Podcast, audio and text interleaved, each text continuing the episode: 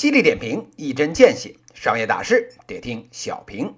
欢迎大家收听小平，我是小云老师。今天呢，跟大家谈一个跟万达有关的话题。这个临近过年呐，我国的这个商业圈呢，一片啊祥和太平。今年啊，商业圈风口上的几头猪，什么这个人工智能啊，什么新零售啊，什么共享单车呀，哎，这到了年根上呢，哎，基本上啊都消停了。毕竟呢，春节临近，大家伙的心呐早就不在工作上了。拿了这个年终奖，明年啊到底要在哪家干？哎，这事儿啊等回去还得掂量掂量。公司这头呢，能不能活到明年开春？哎，各位大佬呢心里啊虽然是各自忐忑，但是啊年终尾牙上的一顿牛逼，哎，这该吹啊还是得吹。回顾这一年的这个波澜壮阔，洒几滴眼泪，拉拢一票人心。不过说起来啊，这一年啊，最波澜壮阔的事儿，哎，那也就属万达莫属了。这个老王啊，这一年啊遭的罪，哎，但凡啊这血压高点儿的都不敢听。这个一七年五月份的时候，大马城的项目丢了；六月份的时候呢，被证监会啊摁在那儿，哎，排查风险。这个股票、债券一起跳了水。没过多久呢，老王啊最引以为傲的这个建筑。万达广场跟这个万达酒店一起打了包，卖给了这融创还有富力。十二月份的时候呢，万达网科又是一波啊裁员潮。这个蜘蛛侠说啊，这个能力越大是责任越大。这小云老师看来啊，这责任越大呢，背的锅也就越大。老王这一路转型啊，真如同啊这个高铁上面猛踩一脚刹车。这老王自己啥情况啊？咱们先不说，这满车的员工啊。摔的是七荤八素，到今天还没缓过劲儿来呢。虽说啊，这一脚刹车呢，它有点猛。这年底上还有点好事儿，这不？哎，也就在这个前两天啊，这拜早年的人哎就来了，给万达呢送了一个大红包。这一包啊，就包进去三百四十个亿。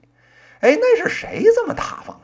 哎，再一看呢，都是熟脸儿，这四大金刚：腾讯、苏宁、京东还有融创这四位。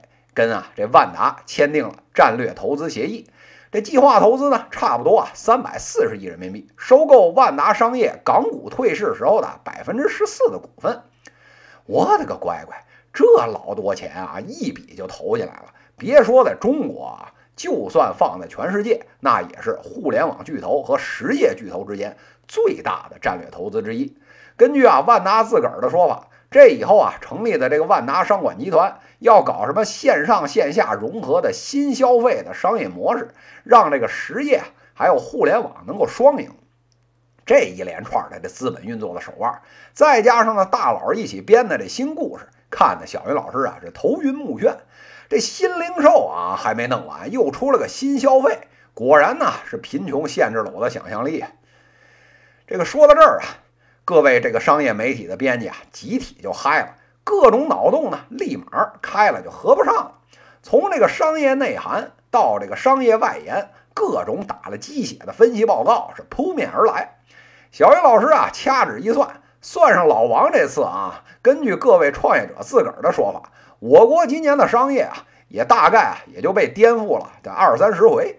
但是这事儿真的这么靠谱吗？哎，小云老师啊，这就笑了。这三百四十亿啊，看似战略合作，其实呢就是啊过桥贷款。那什么叫过桥贷款呢？就是啊您啊临时这钱还不上了，我给您呢垫一步，架个桥，让您啊先把这关给过了。之后啊您啊再把钱给我。那为什么这么说呢？这一六年啊万达这个香港退了市，根据当时这项目约定，要是啊退市满两年。或者呢，这一八年八月底，您们没在大陆的这个主板能够上市，老王呢不仅啊得回购全部的股份，国外投资人的利息啊，您也得麻溜一块儿给付了。一六年的时候啊，老王呢正是春风得意，但是啊，吹出去的牛逼总是要还的呀。这到了今年，这证监会、发审委的上市审核力度之大，十家恨不得都过不了一家。这过年以后啊，就是三月。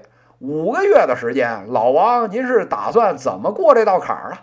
哎，所以啊，这三百四十亿，啊，到底准备用来干啥？哎，大家伙儿呢也就心知肚明了。这个时候啊，还有人要嘴硬，说这么几个大的巨头，怎么就不能碰撞点有意义的事儿出来呢？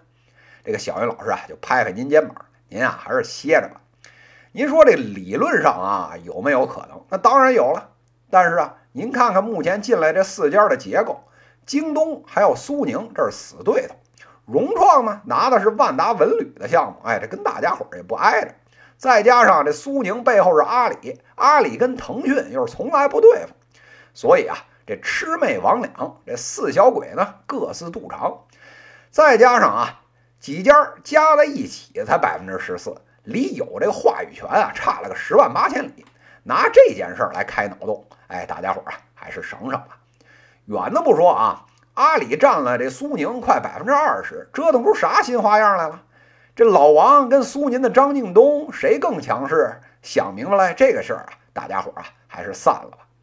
有这个功夫啊，开脑洞，哎，不如啊一起等着翻过年来看啊这万达怎么主板上市了。小云老师琢磨着，老王呢再怎么不济。也比啊之前那倒霉催的精神病院来的强点吧。以上呢就是今天资讯的内容。这里呢播放一个通知，明天呢也就是二月一号周四晚上呢八点到十点，小云老师啊会在这个喜马拉雅上开直播哦，欢迎各位朋友啊前来捧场。哎，我们一起呢来聊聊二零一八年的中国商业究竟会怎么样？我在直播间等你们哦。犀利点评，一针见血，商业大事得听小平。各位听友，我们下期再见。